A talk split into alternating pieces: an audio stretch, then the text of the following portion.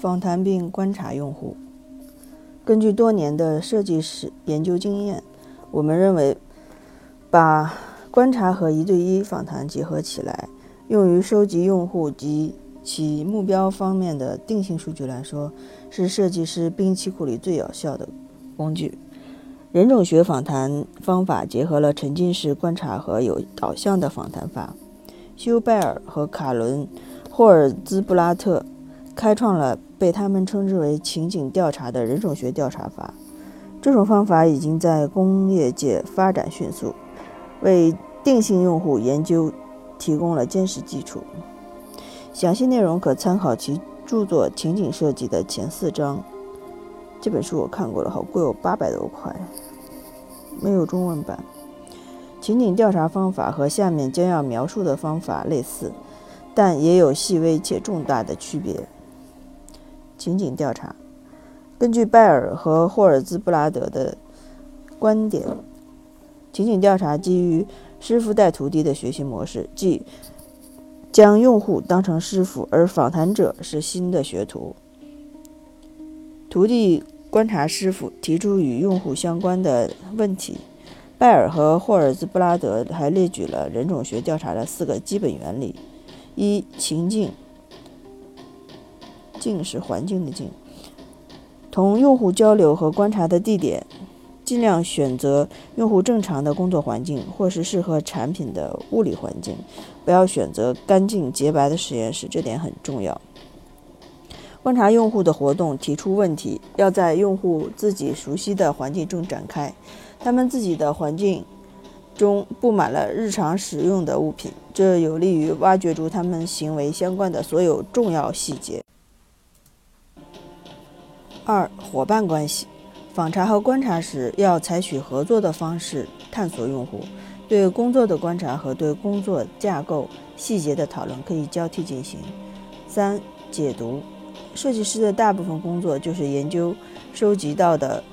用户行为、环境和谈话内容进行综合分析、解读信息，发现设计意义。不过，访谈者必须谨慎，还要避免不经过用户证实而做出主观臆断。四、焦点设计师应该巧妙地引导访谈，利于捕捉与设计问题相关的数据，而不是用调查问卷提示提问回答，或者让访谈者自由发挥。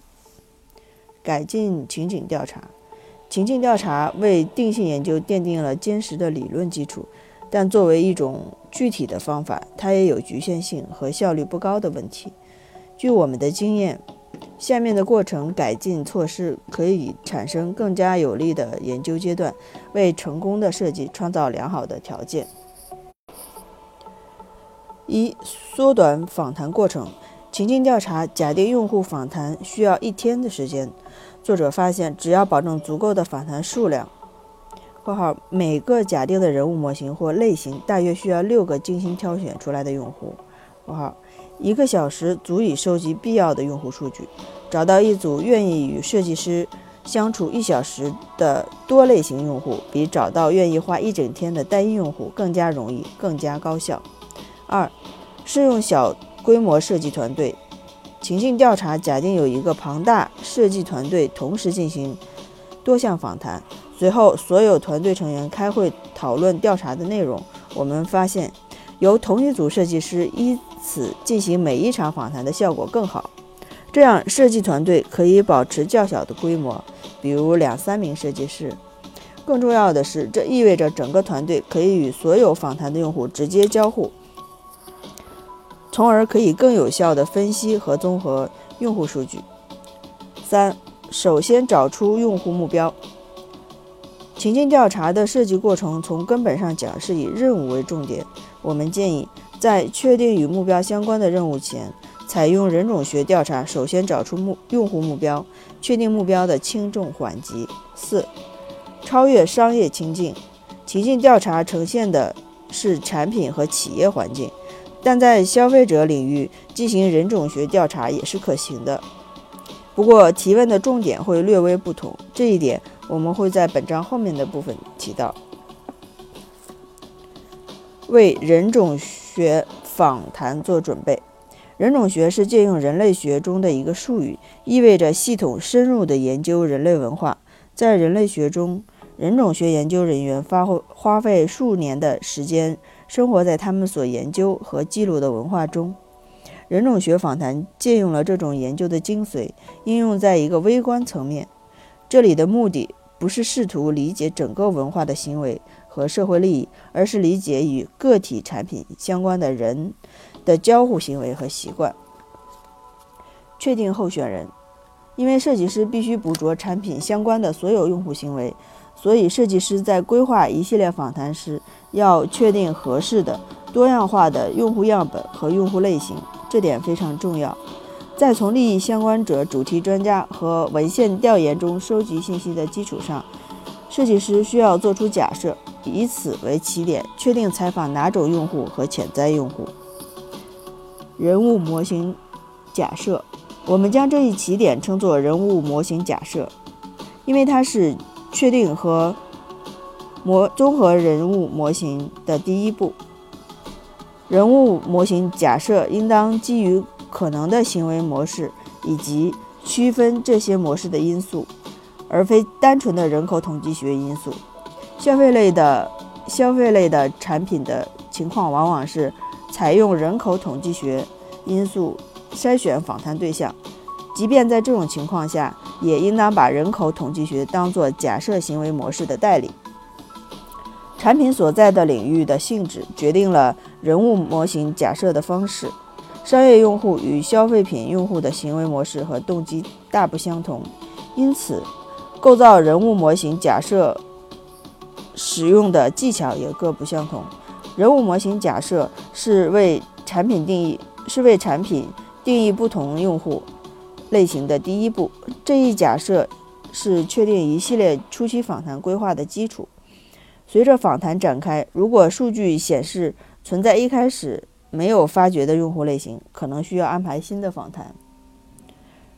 人物模型假设试图在较高层面上解决以下问题：一。哪些不同类别的人可能会使使用这些产品呢？二，他们的需求和行为会可能会有有什么变化？三，需要探索哪些行为范畴和环境类型？商业和消费领域的角色，对于商业产品来说，角色提供了重要的初始组织原则，比如就。办公室电话系统而言，我们大致会发现这些角色：一，在办公桌前使用和接听电话的人；二，经常出差需要远程访问电话系统的人；三，接听许多电话的接待员；四，管理电话系统的技术人员。在商业和技术情境中，角色通常大致等于工作描述，所以通过理解系统中用户担任的。职位类别获得一些合理的初始访谈用户类型，相对来说比较容易。不同于商业用户，消费者没有具体的职位描述，并且他们使用产品时通常跨越多个情境，因此，对于消费品而言，使用角色来作为消费品人物模型假设的组织原则毫无意义。最重要的。用户类型往往源于用户态度、能力、生活方式、选择或者生活阶段等因素，所有这些都会影响用户行为。行为和人口统计学变量，除了角色，人物模型假设应应该建立在不同的变量基础上。这些变量能够根据用户的需求和行为来区别不同的用户群体，这往往是区分用户类别最有效的方式。尽管不进行研究，也很难完全预测变量，但变量常常成为针对消费品的人物模型假设的依据。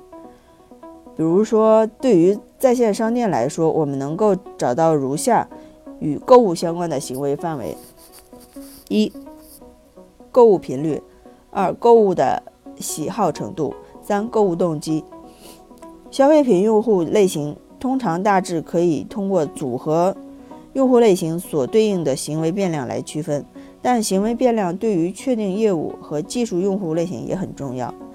同于业务角色定义中的人，可能存在不同的需求和动机，这些都可以在收集用户数据后进行，呃，通过行为变量捕捉到。鉴于收集用户数据之前很难精准地预测行为变量，建立人物模型假设的另一个有效途径就是使用人口统计学变量。制定访谈计划时，可以利用市场研究确定产品目标人群的年龄、区域、性别和收入。被访者应该分布在这些人口统计学变量的范围之内，以期。访问的人群足够多样化，从而确定显著的行为模式。技术专业知识与行业专业知识，行为区行为区分的一个重要类型是技术专业知识和行业专业知识之间的不同。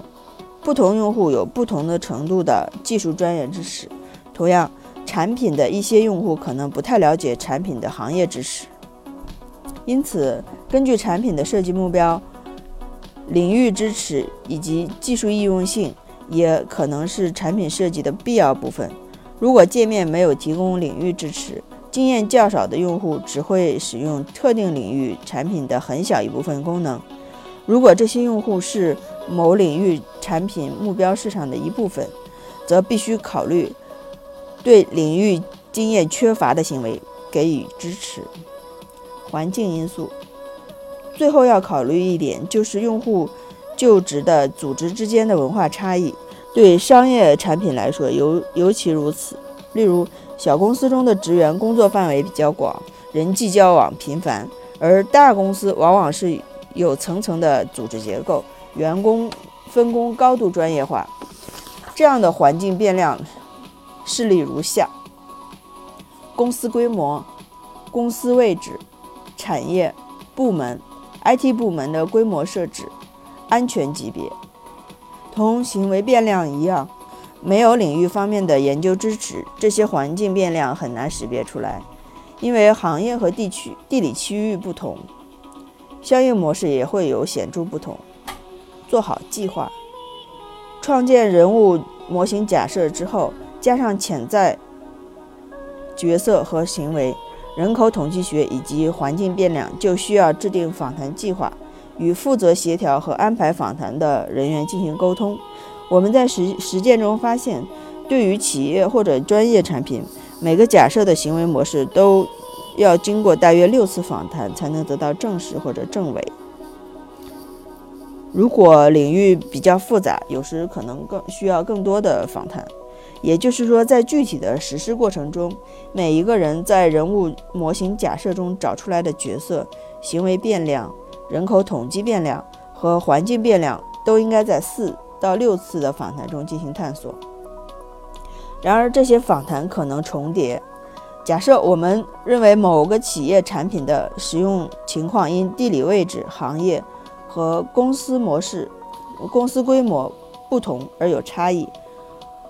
中国台湾地区某一小型的电子制造商的研究能够同时涵盖多个变量。通过合理的将变量映射到被访者筛选过程之中，完全可以将访谈数目控制在可控范围之内。通常消费品的行为变量更多，因此要确切描绘出区别，需要更多次访访谈。关于访谈次数的一条经典法则。是将之前讨论的次数翻倍，即人物模型假设中每个用户类型需要八到十次十二次访谈。复杂的消费品有时可能需要更多的访谈，才能准确地掌握其行为范围和动机。需要记住的一点是，对某些消费品来说，用户生活方式选择和生活阶段，比如说单身、已婚、儿童、青少年。离异等等，会使得访谈次数数倍于其他产品的访谈次数。进行人种学访谈，在构造了人物模型假设，并从中拿出访谈计划后，就可以开始访谈了。假设你能够接触到访谈对象，在制定访谈计划时，设计师应该与可以接触到用户的利益相关者密切合作。利益相关者的参与通常是实现访谈的最佳方式，尤其对业务和技术产品而言。对于产品，对于企业或者技术产品来说，直接同利益相关者一起合作，通常能够帮助访谈者接触到大量的被访者。然而，这一点对消费型产品来说更具挑战性。若利益相关者无法帮助接触到用户，可以联系专门寻找调查人群和目标群体的市场或可用性研究公司寻求帮助。他们能够帮助寻找不同类型的消费者。这一方法的难点在于，有时很难找到允许在自己家里或者工作场所接受访谈的被访者。消费品访谈的最后一招是，设计师招募朋友或者亲属亲属进行访谈，这样很容易在一个自然的环境中观察受访者。但考虑到人口统计和行为变量的多样性，这种方式也有很大的局限性。访谈团队和时间，作者倾向于每次访谈都有两位设设计师参加，一个负责引导访谈并适当的做些笔记。另一位负责详细记录访谈内容，查找提问的漏洞。访谈期间，如果团队同意，两者角色可以互换。每场用户访谈一小时左右就差不多了，但医疗、科技和金融服务等复杂领域除外。要将不同访谈地点的交通时间算在预算之内，尤其是在居住社区访谈时，或者访谈需要。在用户转换地点与某产品交互时跟踪访问，团队应该将访谈控制在每天六次以内，这样设计师能够有足够的时间进行总结，做访谈策略调整，并且也不会太累。人种人种学访谈的阶段，一个项目的完整人种学调查按时间顺序可以排为三个阶段。不同阶段的调查所采用的方法都会和上一个阶段有所不同，这反映出每次访谈的用户行为知识都在增加。开始时，访谈的关注点比较广泛，针对的是总体结构和目标相关问题；后期关注的范围则逐渐缩小，逐步锁定某些特定功能与任务相关的问题。一、早期访谈具有探索性性质。重点是从用户角度收集领域知识，问题通常较为广泛开放，较少探讨细节。中期访谈中，用户模式初步显现，设计师开始提出开放式或和明确的问题，形成初步轮廓。既然设计师已经掌握了领域的基本规则、结构和领域词汇表，这时问题通常。更关注于行业细节设计，后期访谈确认先前观察到的模式，进一步阐明用户角色和行为，并对任务和信息需要的假设进行细微调整，提问更多侧重封闭型问题，对数据进行收尾工作。了解访谈对象后，同利益相关者一起安排访谈各个阶段的最佳人选，对访谈大有裨益。比如，在复杂的技术领域，最好首先访问有耐心、表达清楚的受访者。有时，在访谈的最后阶段，你可能希望回过头来对某个知识丰富且表达清楚的受访者重新访谈，处理某些前期访谈没有意识到的问题。基本方法：人种学访谈的基本方法简单直接，没没有很大的技术含量。尽管掌握访谈对象的细微差别需要一段时间，如果访谈者遵循以下建议，就能获得大量有用的定性数据：一、在交互发生的地方进行访谈；二、避免按照固定的问题提问；三、假装成门外汉而非专家；四、采取开放式和封闭式问题相结合引导提问；五、首先关注目标，任务其次。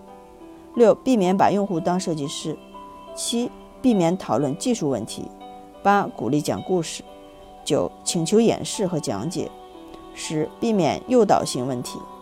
我们将在以下部分对每种方法进行详细阐述。在交互发生的地方进行访谈。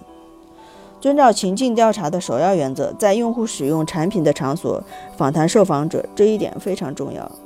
这不仅让访谈者有机会观察正在使用的产品，也让访谈团队有机会了解交互发生的环境，从而深入地洞察产品的局限性以及用户需求及目标。仔细观察环境，有可能发现访谈对象没有提到的任务线索，例如注意一下他们需要的信息类型、不适当的。系统、任务频率和优先级，以及他们遵循的工作流类型。未经许可，不要偷窥。但若看到有趣的事情，可以请受访者聊一聊。避免按照固定的问题提问。如果使用固定的调查问卷进行访谈，不但有可能疏远访谈对象，还有可能错失丰富而且有价值的用户数据。人种学访谈的整个前提条件是我们作为调查者事先并不了解产品所在领域，无法预设提问的问题，必须从访谈对象那里了解哪些是重要的。尽管如此，心理有问题类型对访谈有很有帮助。根据领域不同，有一组标准化的话题准备在访谈期间使用，或许有用。话题清单可能随着访谈进程而演变，但可以保证从每次访谈中收集足够多的细节，发现明显的行为模模式。以下需要考虑的一些目标导向型问题：一、目标，哪些事会让你愉快或是糟糕？二、机会，目前哪些事情在浪费你的时间？三、优先级，哪些是最重要的事情？四、信息，什么帮助你做决定？另一类有用的问题是系统导向型的问题：一、功能，使用产品时做的最多的事情是什么？二、频率，产品的哪个部分使用频率最高？三、偏好，你最喜欢产品的哪个部分？最讨厌的是哪里？四、失败，你是如何解决遇到的问题？五、经验，你使用什么样的快捷键？对于商业产品。工作流程导向型问题很有帮助。一过程，一早起做的第一件事情是什么？然后呢？频率，这件事多久做一次？什么事情每周或每月都要做，而不是每天都做的？三特殊情况，通常一天是怎么过的？什么事情是不寻常的？为了更好地了解用户动机，可以提问态度导向型问题。一期望未来五年的规划是什么？二避免你不愿意做什么？哪些事情在拖延？三动机工作或者生活方式中最满意的是什么？哪些问题是你常常会最先解决的？假装成门外汉而非专家。访谈中要摘掉专业设计师或者顾问的帽子，以学徒的角色提问。你的目标是广泛而客观地听取受访者的。谈话内容，共并鼓励受访者积极地给予详细深入的讨论，不要害怕问一些肤浅的问题，这样有助于帮助人放松。你会发现，有时貌似愚蠢的问题反而能够进一步深化之前的想法，引导出真知灼见。做一个富有同理心、善于倾听的访谈者，你会发现人们愿意分享他所知道的任何类型的信息。采取开放式和封闭式问题相结合，引导提问。正如金·古德温在《数字时代的设计》一书中描述的，访谈中采取开放式与封闭式问题相结合的方式，有助于提高用户访谈效率，确保朝着正确的方向迈进。开放式问题鼓励受访者详尽的。回答问题，用这些类型的问题来为某一主题引导出更多细节，从而获得更多的信息。典型的开放式问题一般以“为什么”“如何”和“是什么”开始。封闭式的问题则鼓励简短的回答，用封闭式问题来关闭询问，或是在受访者朝着无意义的防线偏离时，将其拉回访谈正轨。封闭式问题一般期望回答是或者否，通常通常以“你是”“你会”等等开头。受访者回答了封闭式问题以后，对话之间通常会有暂停，接着你就可以用开放式问题重新引导讨论新的专项问题。首先关注目目标，任务其次。与情景调查和其他大多数定性研究方法不同，人种学调查的首要问题并非要执行的任务是什么，而是理解用户行为的原因，即什么激发了不同角色个体的行为，以及他们希望最终如何达成目标。当然，理解任务是最重要的。并且必须详尽地记录任务，但最终还是要对这些任务进行调整，以便在最后的设计中更好地配合用户目标，避免把用户当设计师。引导访谈对象审视问题所在，但要避免受访者提出解决方案。大多数时候，这些方案都带有个人色彩，反映的是用户个人的侧重点。对用户个人来说，可能不错。但方案大多数肤浅片面，也缺少平衡和改良，而这正是交互设计师凭借充分研究和多年经验能够达到的。尽管如此，受访者提出的解决方案可以作为有效的跳板，把讨论从用户目标引向他们在当前系统中系统使用中遇到的问题。如果用户不加思索地冒出一个有趣的想法，那么可以询问他，这样可以解决哪些问题呢？或者这个方案好在哪里呢？避免讨论技术问题，正如不能把用户看成设计师一样，你也不能把他们当做软件工程师。不了解技术决策背后的目的，就讨论技术问题没有任何意义。鼓励讲故事。不论是已有的产品重新设计，还是类似产品设计，鼓励受访者讲述关于使用产品的体验的具体事例，远比请他们给出设计建议更有效。询问他们如何使用产品，对产品的看法如何，使用产品时同时同什么人交互，在哪些场合使用产品等等。访谈中要鼓励讲述。使用产品的典型和特殊案例，请求演示和讲解。在了解了用户活动和交互的流程和结构，并完成其他问题后，可以请求访谈者演示和讲解，或者展示与设计相问题的相相关内容。这些内容可以是领域相关技术、软件界面、文件系统、工作流环境浏览等技术。当然，最好能包括以上所有的内容。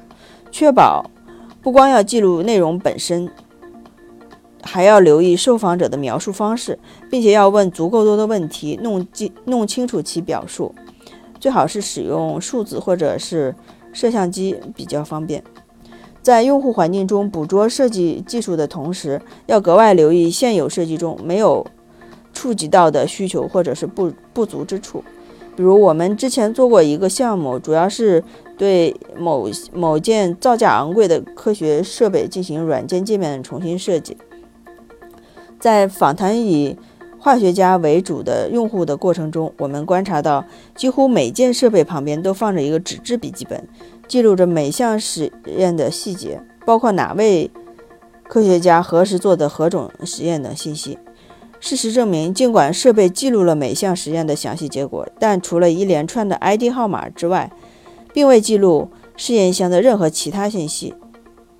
如果纸质笔记本遗失，那么所有的实验结果都几乎作废，因为这一串数字对用户来说毫无用处。很明显，这个发现正是从未被满足的用户需求。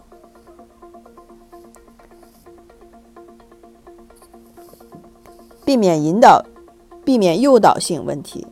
访谈中要避免的一个重要事项就是避免使用诱导性问题，感觉有点像钓鱼执法。正如在法庭上，律师能够凭借其权威性，通过暗示答案促使证人产生偏见，设计师也可以通过暗示或者明示等有关行为解决方法和观点，从而无意间让受访者产生偏见。以下是某些诱导性问题的事例：一、某某功能对你是否有帮助？二，你喜欢某某吗？三，如果可能，你认为自己会使用这个功能吗？四，这个功能对你来说是个不错的选择吗？访谈之后，每次访谈后，设计团队都要对比笔记，讨论在最近访谈中观察到的任何有趣趋势或者出现的一些具体细节。如果有时间，还要回顾旧的笔记，查看其他访谈中未回答的问题和研究是否得个。得到恰当的回答，这些信息都为后续访谈中将采用的方法制定策略。访谈阶段结束以后，设计团队要通览所有的笔记，标注或者是重点划出数据中的趋势和模式。这对下一步从积累的研究中创造人物模型来说很有很大的用处。将标注出的反应整理为一组课题的行为，被严肃的人种学家称为编码。尽管通常这一层的编码有点小题大做，但在复杂或细或差别细微的领域中则十分有用。如果有帮助的话，团队可以成册装订笔记、回顾视频记录、打印图像、装入文件夹，或者是贴在墙上等其他公共区域，以便大家同时都能看到。这对后面的设计阶段大有裨益。